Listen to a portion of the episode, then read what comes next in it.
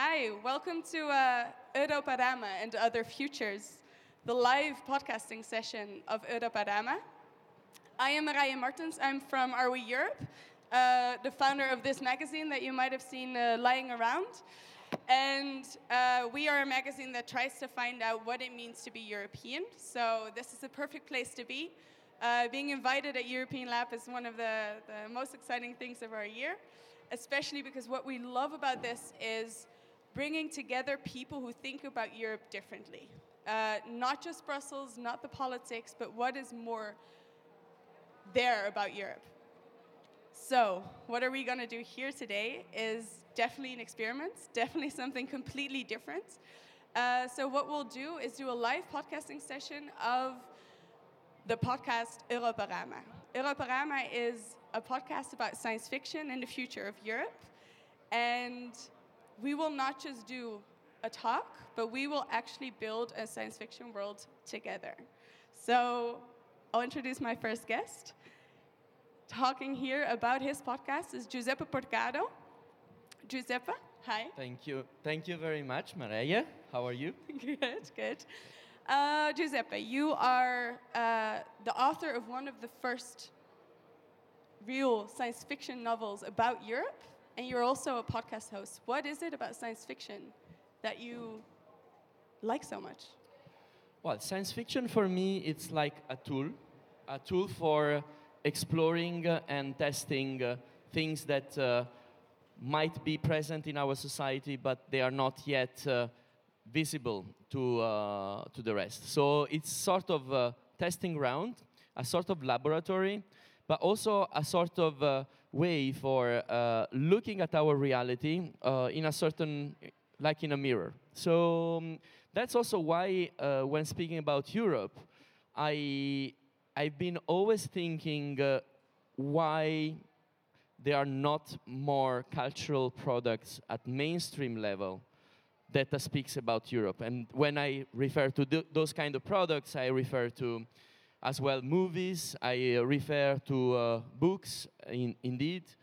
And, um, and that is a little bit the challenge. I mean, it's a little bit uh, starting as um, uh, it, it, started a little bit almost as a joke, you know, like why, why not writing a science fiction about Europe?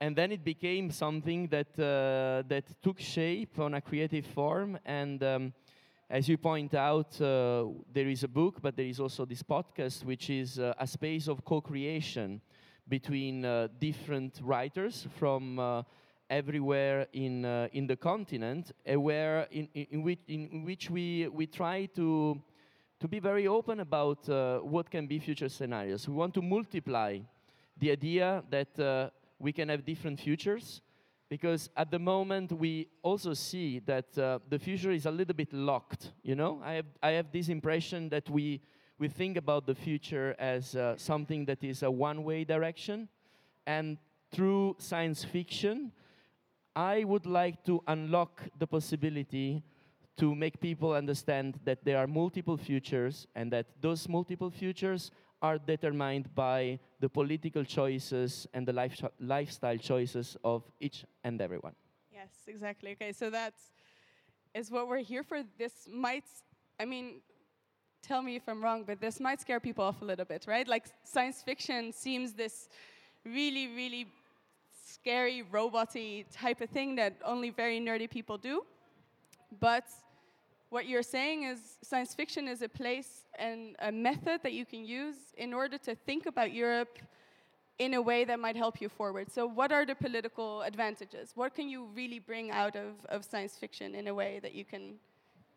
Well, the political advantages, uh, I mean, if we need to speak about politics, is uh, first of all the fact that uh, through science fiction, you can immediately approach also people that not necessarily uh, are um, uh, people that might get scared at some point about speaking certain themes. So somehow it's a, it's a vehicle. It's a vehicle to uh, through storytelling to to get into uh, a part of uh, of the audience that wouldn't be interested necessarily in talking about politics.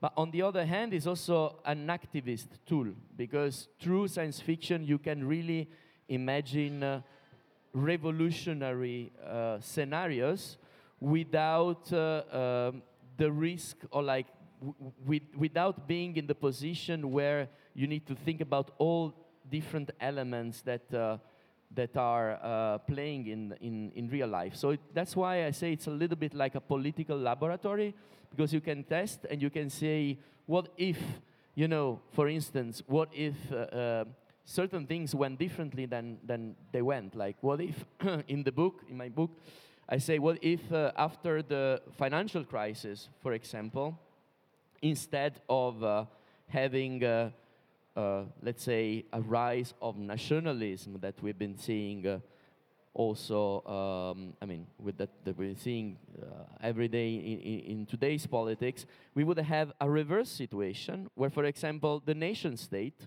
would have collapsed. You know, so trying to reverse the situations and trying to to play with it and trying to make hypotheses. That's what uh, helps, uh, I would say, also to advance in a political debate. Okay, so uh, using using science fiction, you can think of all these crazy futures. Could you give some more examples of different futures that you've encountered in the novels? Maybe from the, the authors you've probably you you're not very familiar with the book because okay, uh, it, it has been published one year ago. It is not been published in French, so it's all in English. So maybe you have not had the chance to to get across it. It's called Disco Sour. And as I said before, it, it posits that uh, after the financial crisis, the nation state collapsed. It also posits that um, uh, a civil war broke uh, across the continent. And it's set in this post war scenario uh, where it's kind of uh, similar to our own reality, but slightly different. So, for instance, uh, apps, phone apps are pervasive, even more pervasive than they are nowadays and it's the story of um, um, some sort of dating app style, like some sort of Tinder, but for politics, that uh, uh, is about to be implemented to basically change the way democracy used to work. So it has a little bit of uh, an Orwellian um, uh, side. Uh, it has also uh, somehow a side about love and relations and how dating apps are changing the way we are um, relating to to um, to sentimental relations and romantic relations. And somehow, I mean, that, that was my idea. I wanted to bring together the, this, this way of communicating through dating apps and the way politics is uh, becoming more and more, more and more Tinderized, you know? And from this idea, it came uh, the, the word of um, of, of Disco Sour, and Europe plays a big role because basically uh, it is the only political actor that stays in this scenario uh, to prevent anarchy on the ground.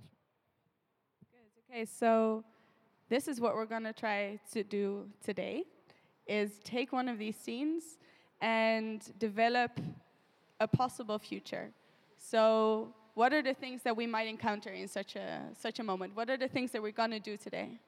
so, so as I say, the, um, the process of uh, inventing a new word as, uh, as some set of rules, there are not so many rules, but uh, the most important thing is that uh, even if it's imaginary, even if you are, let's say, imagining that uh, everyone can fly, you still need to put some sort of rule in order to make that, that, that uh, statement somehow coherent. You cannot just drop something in, into a science fiction story and say, oh, all of a sudden, I don't know, it's a story about, about the aliens, and all of a sudden there is a Roman gladiator coming in. You know, you, you, need, you need to make it coherent. So this is the first thing.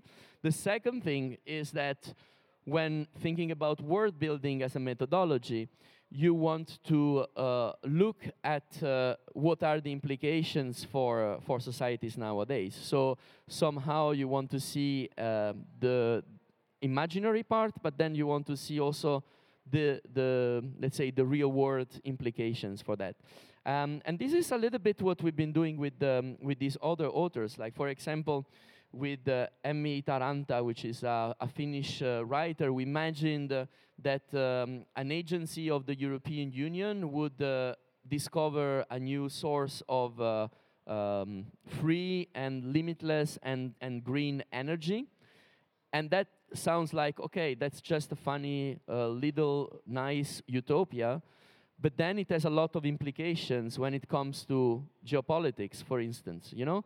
And as these, there are many other examples of, uh, uh, of words that can change totally just by changing one element of, of our own reality. So, for instance, climate change, at some point, if you imagine that uh, the cities of the Mediterranean will be flooded, then you have a totally different geography for the continent, you know? And then you need to start to think about this geography of the continent.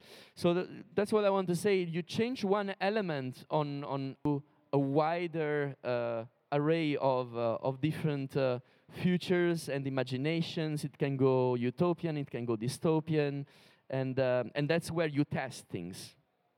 Nice. Do you, do you think we're ready to start uh, going towards the story?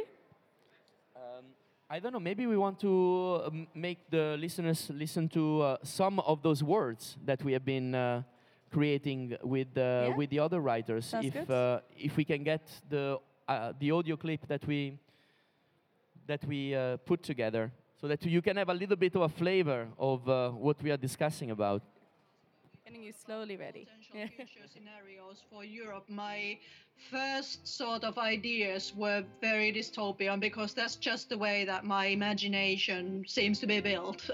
It's just England and it's terrible. The, the the food is really bad. It's dull. It's boring. It's it's like it's like England was in the 1950s.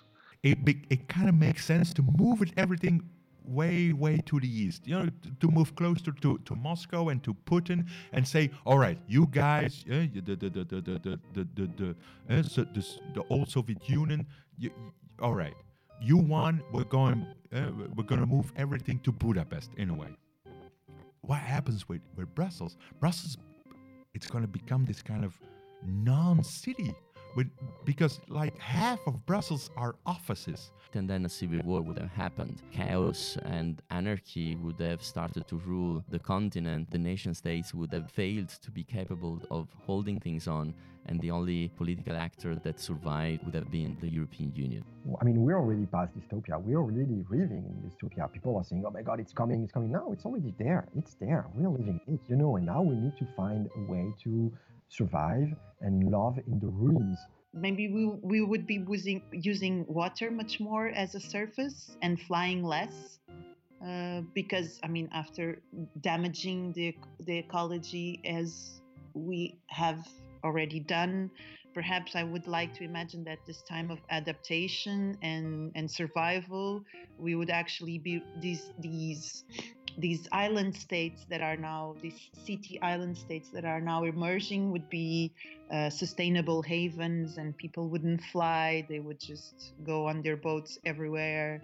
I mean the the whole perception or the way the, the just just to give a little bit the flavor of uh, this world building uh, exactly. with with other authors. In this audio maybe yes. a bit the uh, audio the audio was not fantastic. We apologize. that's okay.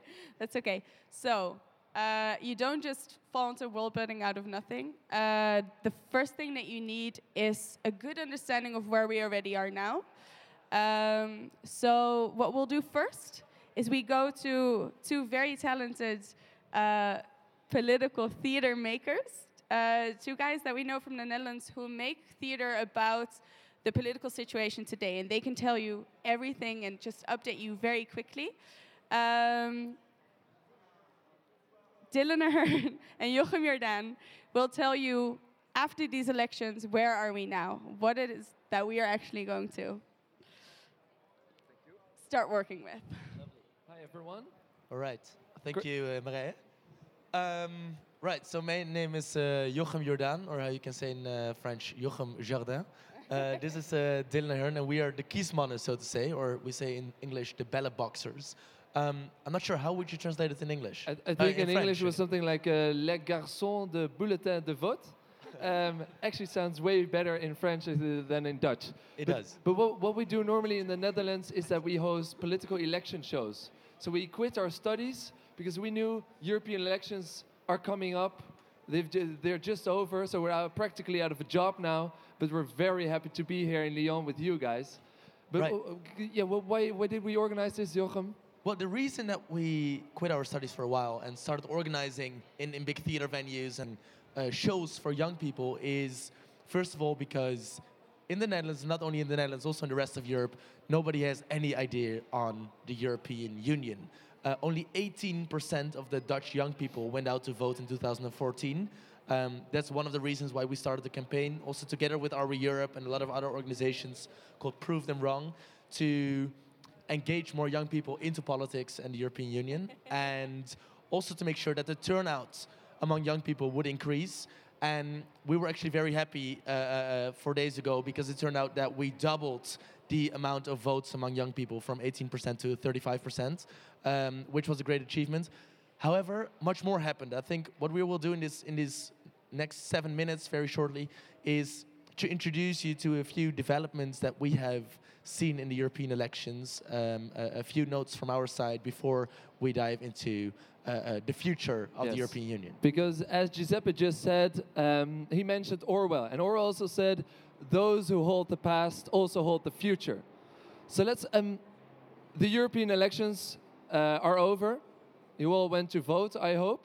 Are you happy with the elections, uh, with the with the outcome of the elections? Raise of hands. Who is happy with the outcome? Yeah, Sort of. more or less. Um, on, so- on a some are French. not. Some are, are, are you not, you're not so happy about the elections? No, where, where are you from?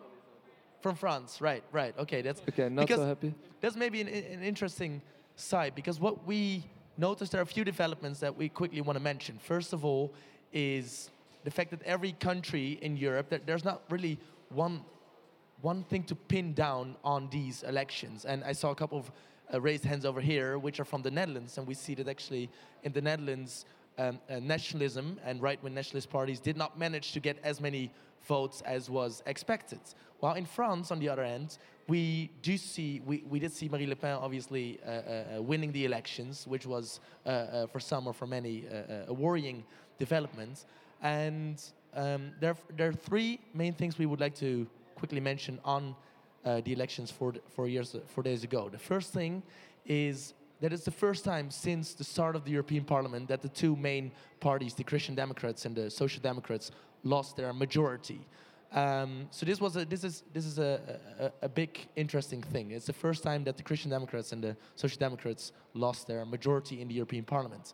Next up, we saw on the same time this rise of nationalism and nationalist parties uh, standing up all over Europe. And thirdly, I think it was interesting to see that the Greens, uh, or so to say, the Green Wave, um, um, did quite a good job in, in uh, especially Western European countries. So let's get into these three trends, then. Because what are the underlying trends that have been driving the outcome of these European elections?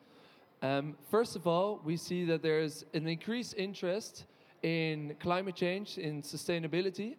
And the most important thing here uh, to remember is that the Greens have always formed a, a- a margin within elections, within parliaments, also in the European Parliament. And now, for the first time, they have become a serious party to consider.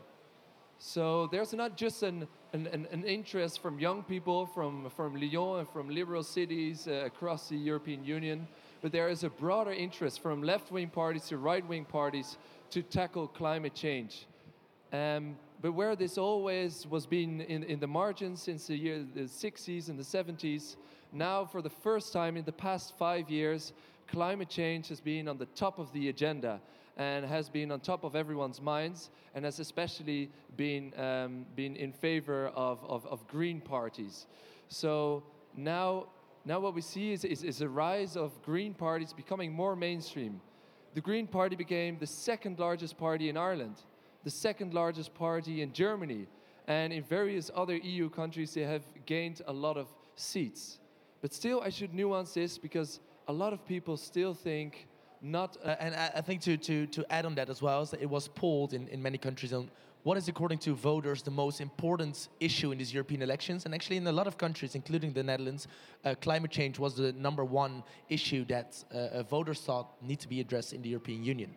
But let's not exaggerate, because of course there has been some sort of green wave, if you would like to say. But on the other hand, we have seen uh, uh, Marine Le Pen, uh, uh, who received the, the most amount of votes in France. We have seen uh, uh, Italy that received a lot of nationalist right wing votes. The same goes for Germany, in which the AfD increased in the amount of votes. So there is another trend, which is nationalism, right wing nationalism, which goes together with Euroscepticism. And I think this is for the coming years an issue that also the European Union needs to think of.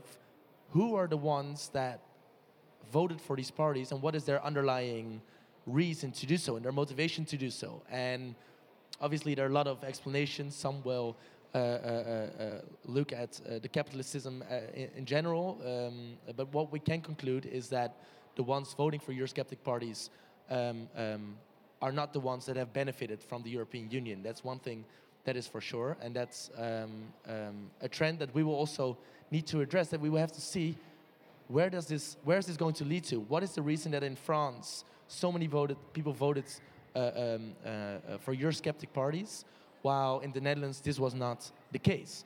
Uh, and I think that's something that, that might come up later in this discussion as well.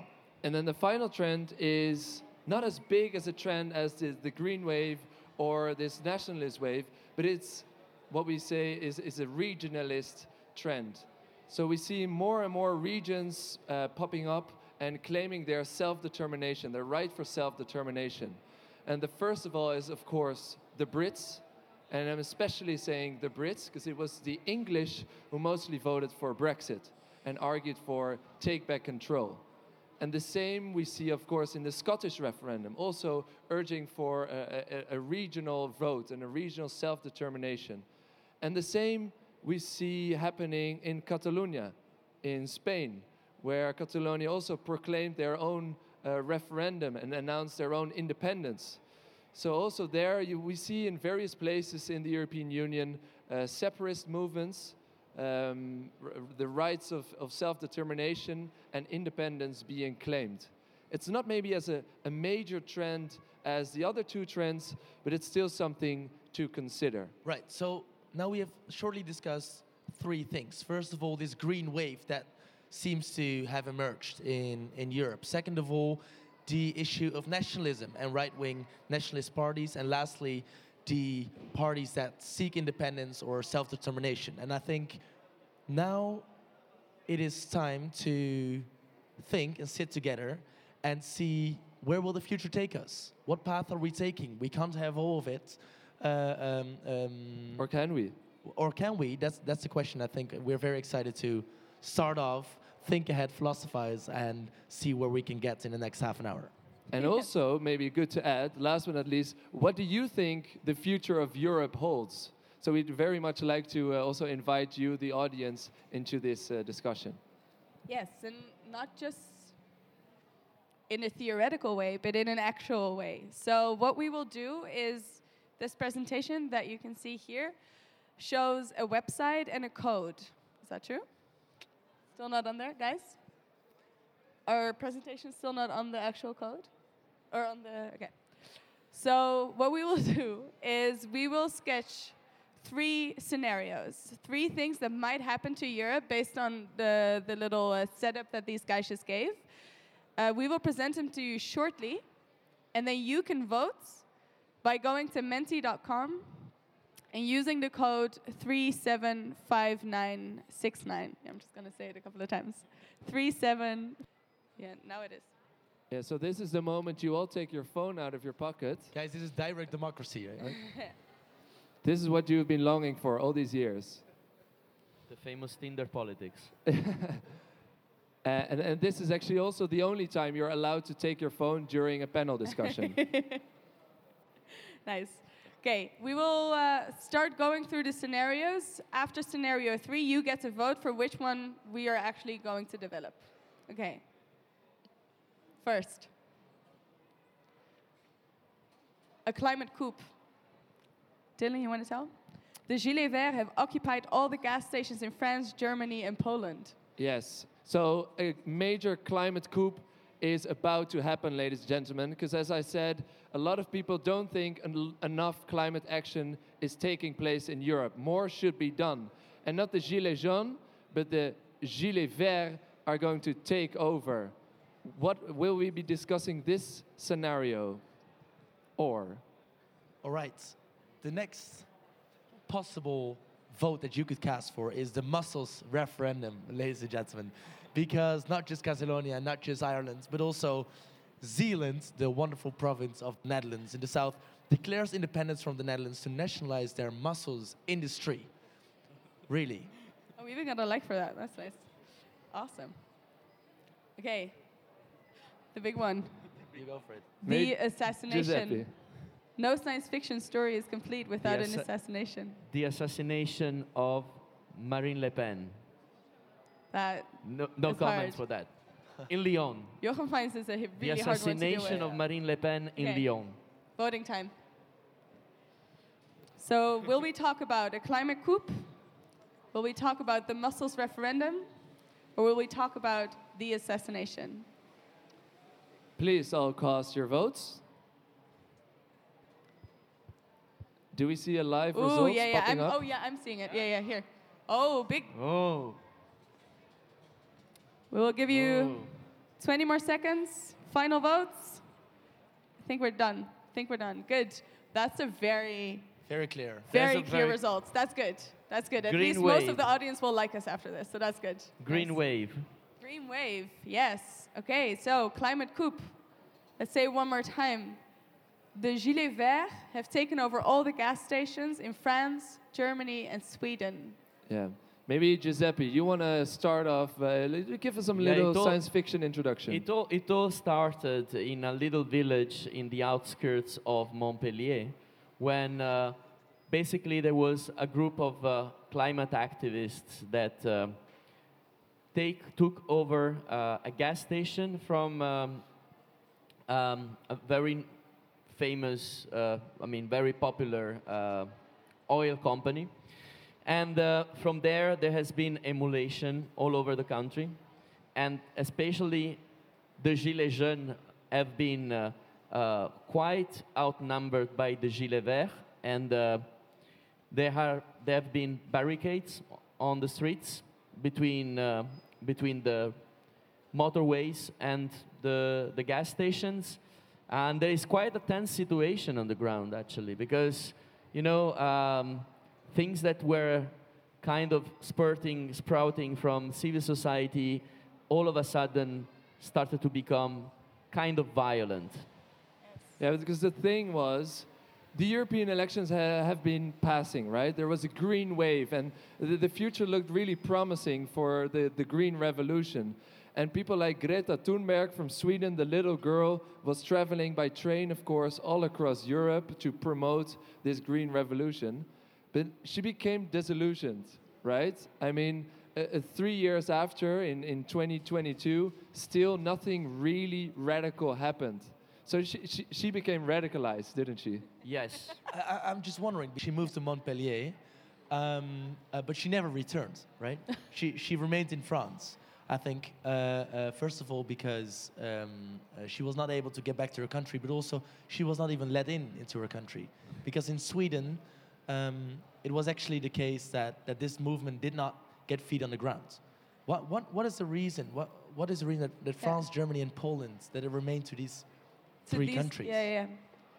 Uh, maybe we should ask uh, someone from the audience to, to let us know a little bit what they think. Why Germany and, and, and Poland followed France in this wave of radical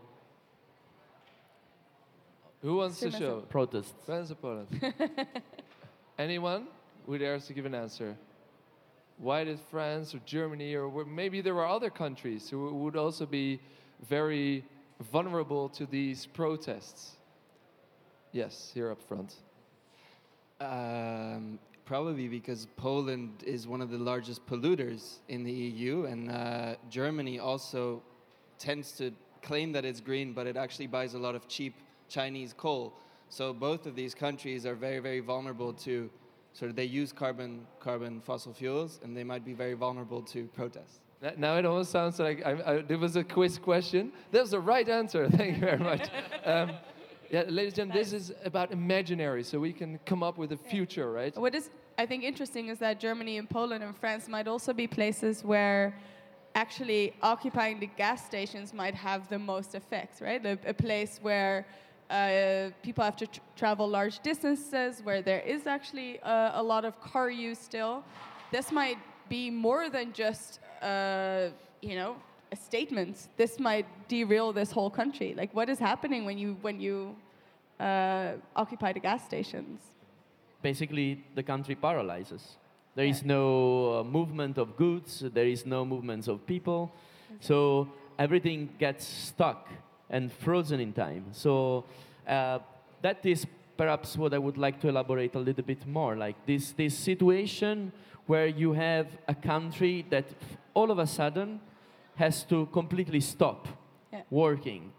So uh, in a science fiction story, I would like to maybe develop that part, like what, how some people get affected in their daily life about this, and maybe get pissed at those uh, Gilets verts. verts. Uh, and then on the other side, uh, there is uh, another extreme fringe of, fringe of society that is uh, going on the streets and basically starting to fight and say, we have enough. We want to get back to, to our normal life because we are, we are stuck. And other people that are going to enjoy this situation and say, ah, finally, I can enjoy. I don't need to take the car. I don't need to take the metro. I don't need to take anything. And, and there is this kind of new community spirit that is going to, to raise, you know, like everyone is helping each other in the community, a little bit like here, you know, like everyone is eating, uh, doing other stuff, and, and being very uh, convivial, you know. And, and maybe new relations are, are, are being built on, on the ground. But on the other side, there is like the barricades, and there is the fire, and there is like helicopters that would like to fly, but they Civil cannot war. fly. The police is stuck as well. I mean, what, what, what, what, what, what can happen more? What is a police without a police car? That's that's a very very bad police. Back on horses, all of them. That's yeah, good one. probably. I mean, Ho- horses will be back. Yeah. Horses will be back. and, and, and, and this back to the basics is, is something which is being romanticized by the green movement pretty often, right? You know, small is beautiful and and um, and, and, and and not rely so much on material things, of course, but also maybe also romanticizing um, violence in a way. You know, this is about climate justice. We are fighting for our future. You could see the fury in Greta Thunberg's eyes, which is only starting to marching for years over the past decades for nothing. And we, we're living in the sixth extinction. You know, biodiversity is is is, is being threatened by by all these global corporates. And finally, people have been have been really saying no and people have been really standing up and sometimes sometimes they say violence is needed for a higher purpose Yeah, but tell me a little bit more this kind of violence. What exactly will, will mean? I mean, Well, let me are tell you. Going to, people are going to die. People are going to be hurt. Is it just a demonstration of force? Uh, is it a farce or is it a real, real, real, real nasty thing that is No, it- going on? it- as you said, it all started in Montpellier with this one gas station. And this really sparked, literally, uh, the, the blow up of this gas station really sparked and symbolized an event, uh, symbolized a, a, a broader trend. Whereas um, also a, a climate march also sometimes symbolizes to organize climate marches in different cities, just like the climate strike. So what happened? There was one uh, bombing of a gas station in Montpellier, and another one followed in the heart of Germany in Berlin. and then it was the time of Krakow Then- in Poland. Yes. Yes. Yes. and then, but then you know then then that was really the, just the tip of the iceberg because once there were three tank sta- three petrol station um, Europe got crazy because also let's remind ourselves a lot of moderates also stood up and also more uh, right-wing extremism became a counterforce and became organizing themselves in paramilitary groups But, but so, if, if I may interrupt you, if you see this a little bit like a guerrilla tactic, so it shouldn't be all at the same time blocking all gas stations. right If it's a guerrilla tactic, you have uh, that gas station is blowing in Montpellier, the other one is blowing randomly at some point in another place, in another country, and then there is uh, this kind of tension, and people will stop to use the car because they are afraid to go to the gas station. I mean, if I would have to organize, if I would be the mastermind organizing this, I wouldn't block everything together. I will create this sense of tension, like, do I go to fill my fill my tank, or do I or, or do I stay home and take my bike? You know, I mean, what is safer? Well, I think what, what will be in particular interesting to, to see is that obviously these three countries, they're very much interconnected with other European countries as well. So especially the ones living on the border will be the ones that take the most risks and will be the ones that, that drive to the Netherlands to find a safe haven, um, uh, not just for their tax evasion, but also for their gas uh, evasion. um, and to, to get cross-border and to build new connections. They find their friends of gas stations that do actually work and that seem to be still a safe place for, for car drivers to their, seek their safety and to be able to continue their movements in the countries that are still safe within the European Union. So you're almost suggesting that uh, car drivers will become, will have a sor- sort of transnational identity, that they will emerge as a new nation, you know, like the, the, the nation of the car drivers, and then they will start to have their own uh, uh, culture and, and bonding. Right, and, they, and, they, they you might know. even start speaking their own language because obviously, Yeah, on, yeah, for, for the ones that uh, they're too scared that their, their, their regular language will be picked up by, by the, the movement of, uh, uh, of, the, of the Greens. And they start to develop a new language in, they, in which car drivers can communicate and in which The they code can. language. The car language. Yeah. all, all, all, car made, all made with car parts, and, and each car part means Yeah, and wh- something else, you know. Where, where's the safe parking? Where do we still find our safe spots? Where we, can we come together and discuss uh, uh, in, in private? With their own code And- and- language. so, according to this logic, what is going to go underground is also the circulation of the fuel. So basically, there is going to be all sort of smuggling of gasoline across across places in little uh, in, in, in little bottles and stuff like that. So basically. Uh, the, the, the fuel, the, the gasoline is going to become some sort of very uh, illegal kind of good, you know, like some sort of uh, new drug. Because these people, the, the car nation is addicted to, to, to driving and is addicted to this uh, gasoline. So uh, I, I don't know if you, if you know the, the, the book uh, Dune, Dune, uh, or the movie. It's a very famous uh, science fiction uh, book where there is this, this intergalactic empire, and this all based on the trade of the spice. The spice is some sort of drug that, that makes you telepathic and, and have superpowers and stuff like that, and, and also very high. Um, and, and somehow I, I can see this kind of uh, uh, uh, relation, you know, that the, the gasoline becomes like the spice in, in, um, in dunes and, and will spark new kind of uh, wars and new kind of very, um, very weird scenarios, you know?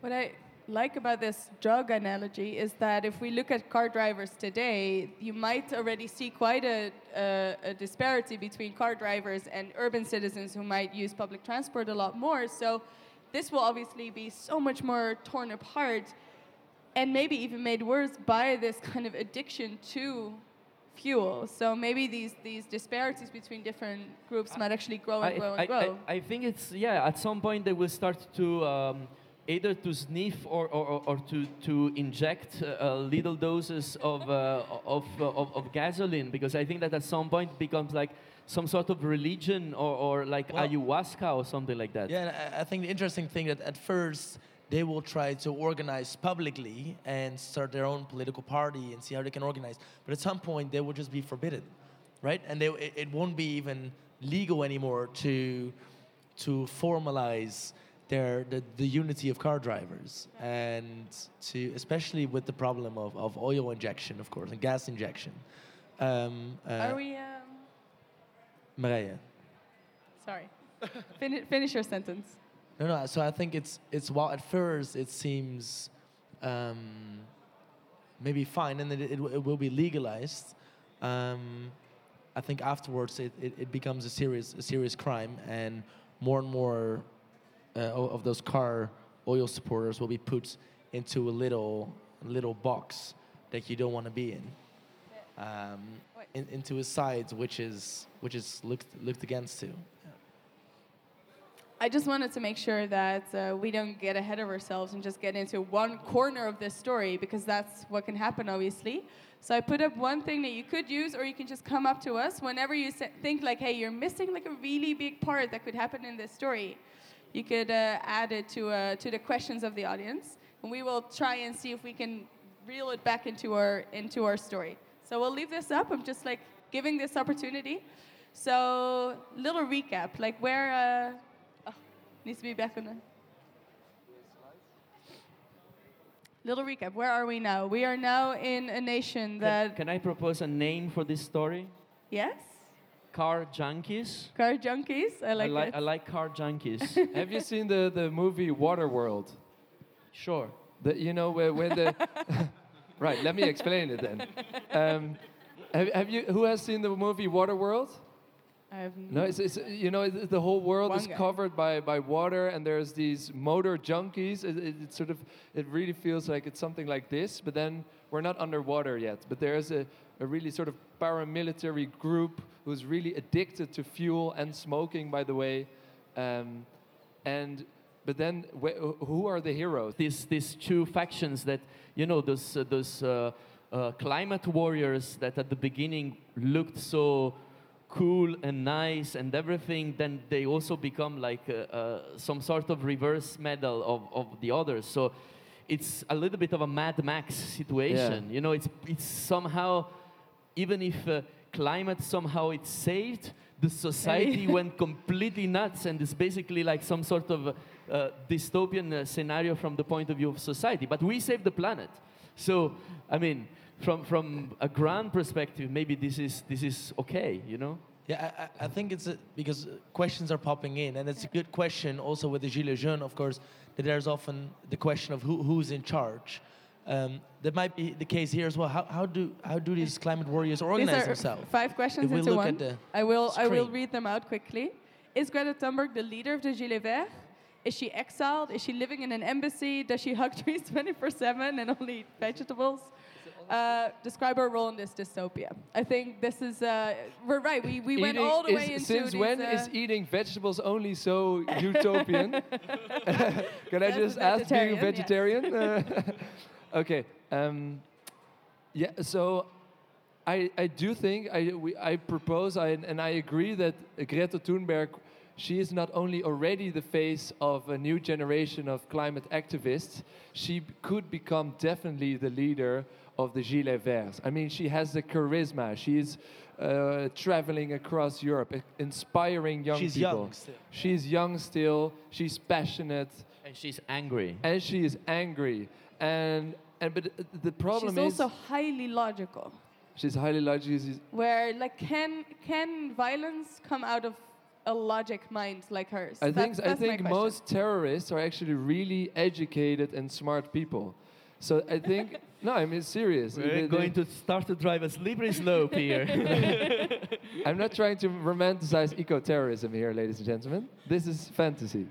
But I, I am dead serious in the fact that um, people have been romanticizing violence in, in, the, in the past. And, this could be this form of eco-terrorism in the name of climate justice as a form of some sort of biodiversity liberation could very well take place, especially people like Greta Thunberg and who, who will start to follow her through social media, through Instagram, Snapchat, uh, WhatsApp groups as some sort of new uh, ways of organizing themselves really rapidly all across Europe with all these climate strikers, you know, these young idealists who are being, who are being uh, enchanted basically by these speeches of Greta Thunberg.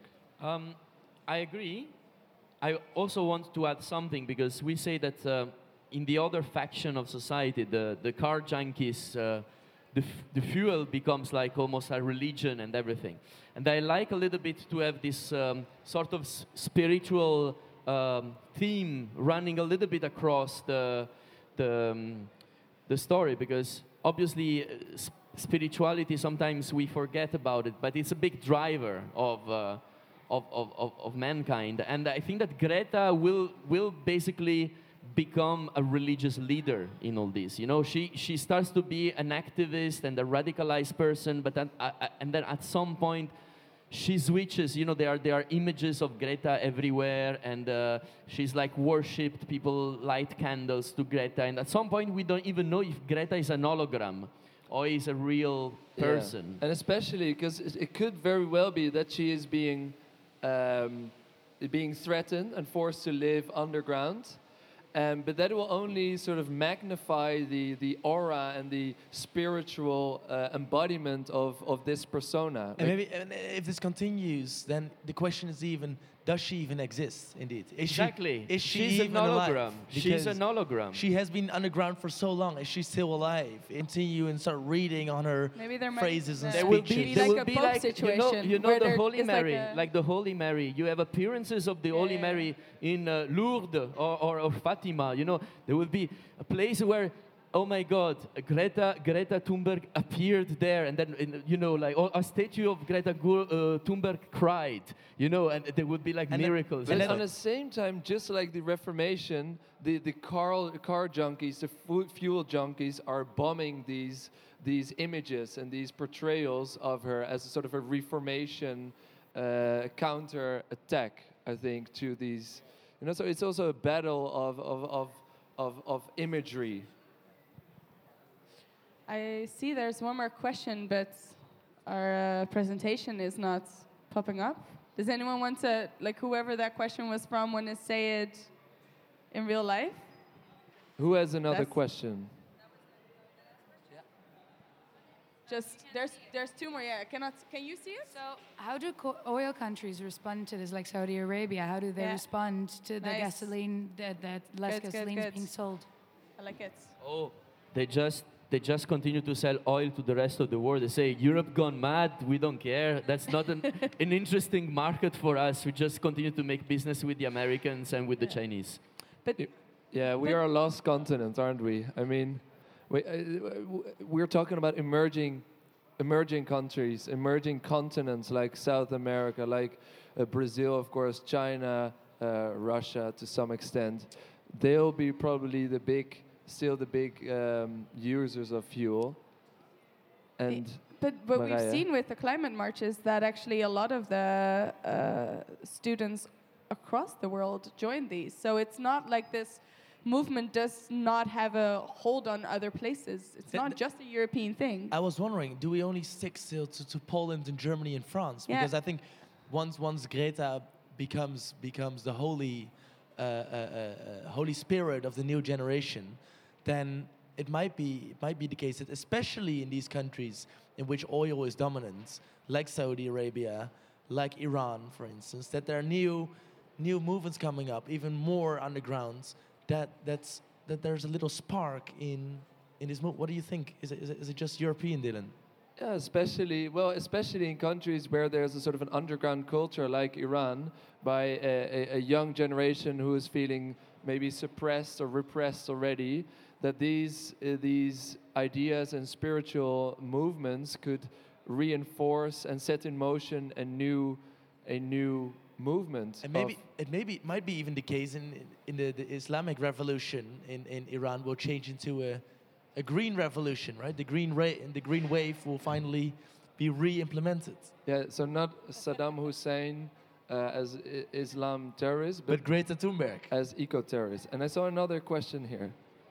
So now we're assuming, I think, that everybody wants to jump in on the green wave. What about those people who don't want to be part of this wave? How do you make them adhere to the rules? How do you make them implement the change that you want to see? So what about the silent majority, sort of? Yeah. Right. Good question. Who wants to jump? What about in? the silent majority? What will They they? stay silent. There's the silent majority stay silent. So they don't speak. They continue their life.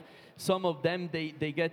If you remember at the beginning, we say that the beginning that uh, the fact that there are no cars anymore uh, foster a new way of life that is like more community style and so on. So they kind of uh, stay a little bit on the shadow. Uh, some of them they join the, the counter revolution. So some of them are car junkies. You know, the ones uh, or Ones maybe they don't want to be too upfront, but they, they still buy the fuel in the in the black market because they say there's going to be a black market, so they make money. They just go along with the thing. They they, they buy the fuel. They uh, they do their stuff. Uh, if they really cannot pass, uh, not to use the cars, and um, and they kind of adapt.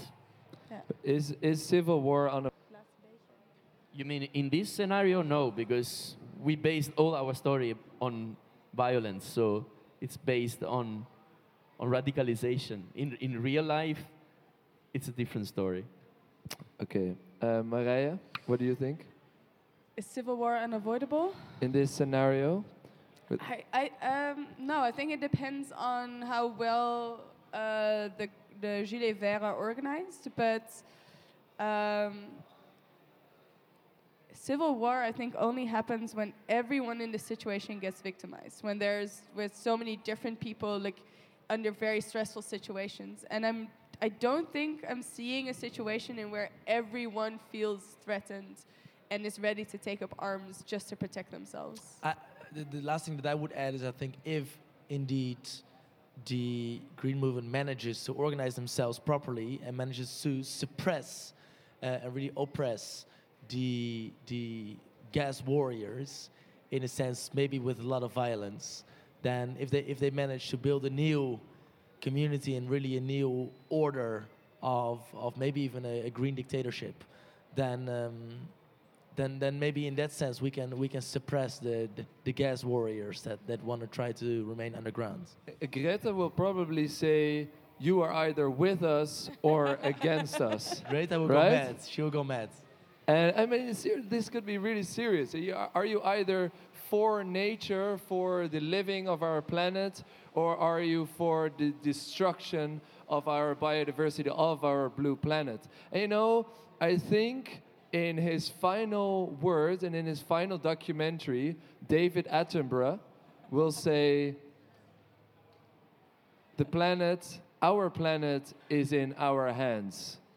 Join Greta Thunberg and the Gilets. I think that will be his last words on his deathbed. I don't know how old he is now, but it will be soon. I think that's a very good last word for this uh, this story too. Let's end there. That's Okay. really beautiful. Um, yeah. So we ended up in a crazy situation. That obviously you don't just walk away from that instantly. So what you do in world building is you take a minute to debrief, and let's talk about this. Yeah, maybe just a few words uh, from from your side. I would like to hear uh, what what what how did you feel about imagining such kind of uh, crazy stories on on things that might happen or might not happen in um, in reality? Is that something that uh, I mean? How how did you felt about that? I mean, maybe we, Can- we were just Can, can I ask saying you bunch guys? of bullshits and that, that's it. You, maybe you've, yeah, you've been writing along. What, what did you guys think of this exercise? I didn't write anything about the story because it was completely uh, crazy, I think. but uh, yes, I think it's possible that uh, the Gilets Verts can develop themselves as a violent group. And I don't think that it's uh, a dystopian. I think it's maybe a prediction, a real prediction, I think. Great, thank you. Any others would like to say something, or I'll force you to say something, as undemocratic as I am. Maybe here in the back, uh, mesdames et messieurs, you've been listening, no, eating. I think you've been watching, listening. What did you think? Um, you started with the Gilets Verts. So, as a group, they bombed the gas station, and you really pointed out that it was a leaderless situation.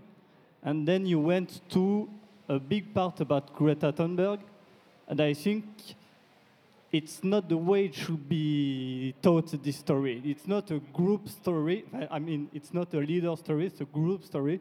It's a band of people doing stuff uh, against uh, the oil business. And I think this part is more interesting than who is the leader. Thank you. It's true. It's true that in many stories we always tend to uh, want to uh, have a hero and an anti-hero, a villain, and so on. But it's also nice to have stories where uh, you have collectives instead of uh, individuals. So uh, I, I, we can take the the, What- what does that not the critique, say? but the suggestion that we should have more stories where we don't only look in this kind of Hollywood way where there is the hero and the villain. Yeah. Yeah. What does that say about us that we need this leader or this like this story about the people, th- this one person rather than I, I think it just says something about the way stories develop sometimes. You always want to identify with, the, with a person, you're always trying to follow a character. This character can, can, can have a different role in the story. I mean, in, in our story, Greta has been the only one that we actually named as a person. We didn't have uh, Mr. Kirill, uh, who was uh, who, who, who was driving his car and and got uh, uh, you know uh, got stopped uh, on his way to work or something like that, and got fired, and then you know big family drama, divorce, and so on. You know, you you, you, could turn out the story inside out and, and have different kind of things. Uh, and, and this is the difference between the exercise we've been doing, which is purely world building, from actually doing a story. When you do a story, you try to indeed uh, characterize it. You follow a character, and and then within this character, then you have a plot that uh, somehow has kind of two circles. You follow a plot within the character uh, life, and and this character life somehow brings you to a bigger circle, which is the world that is going around and is spinning around. And basically, through the character, you you you manage to to get uh, that bigger uh, uh, vision of what is going on. And that's how why stories are so approachable because for us human beings it's easier to, to follow the story of a person or a set of persons rather than uh, being uh, swamped into a philosophical uh, description of, of the universe. Um, so that, that's, I mean, that's the power of storytelling at least. So I, I think that we've been quite covering uh, Yeah, a lot. I think so too. Do we want to do some final words on how we feel about the world that we just made? Is it realistic to you? Do you feel scared about it? Like, I, I- really think, just as the gentleman just said now, that there is some sort of realism in here. That people, I mean, there have been some sort of eco murderers in the Netherlands, for example. A politician was killed um, who was sort of a self proclaimed eco terrorist, a far left uh, wing guy. And if nothing is being done before 2030, 2030 is being seen as a sort of really important year um, to really have transformed our economy, transformed our society to save our planet. I could really well envision a new generation, really in the generation of Greta Thunbergs, with the climate strikes all over the continent have showed it, that there is a sort of a new activism emerging, which could become violent. And, and in what, to what extent, I don't know, but we, we even see it not, not even violence but also just um, how do you say it? civil disobedience no? Uh, civil disobedience in the sense that the climate strikes are a good example of that. Extinction rebellion. Is that it, it's not not immediately into violence but the first step obviously is that we see nowadays already is the fact that we yeah you don't go to school anymore. You just go on strike. We don't listen to the ones that um, uh, basically neglected um, uh, uh, climate action. And I, th- I think that's an interesting first step to see that somehow especially the young generation is willing to to be a little disobedient in order to reach a greater goal. And how far that reaches on the end also depends on the action that will be taken. Um, but i think well as long as it stays minor it's a Yeah. it's a positive trend surely yeah, but also show, you know, some, some kind of more disastrous effects of whatever we're going through right now. I think it, that for me was the, the best part of doing this, is that you, when you tell these stories and talk about whatever that could mean, you actually start to envision it. Like, what would that future actually look like? I think I'm, that's what I'm taking away from this. So, um, what we'll also do with this is that we're going to write an actual narrative story out of it. Um, and we might even, we're going to publish it as a story in our magazine, our year, but we might even uh, make a graphic novel out of this, which is obviously the best, the best place to be imaginative. Um, so this is not where it ends. This is where it starts. We are starting to build worlds and to think about the future, and hopefully, what we hope for you is that you can take them with you to use when you envision these futures for Europe. And obviously, you can start to follow Europa Rama uh, on your podcast uh, app. And um every like week, this? every week we have a new uh, conversation and a new world building with uh, another writer. Yes, definitely worth a worth a listen. Giuseppe, thank you so much. Jochem, Dylan, thanks for the for the input, and uh, thank you all for being here. Have a good day.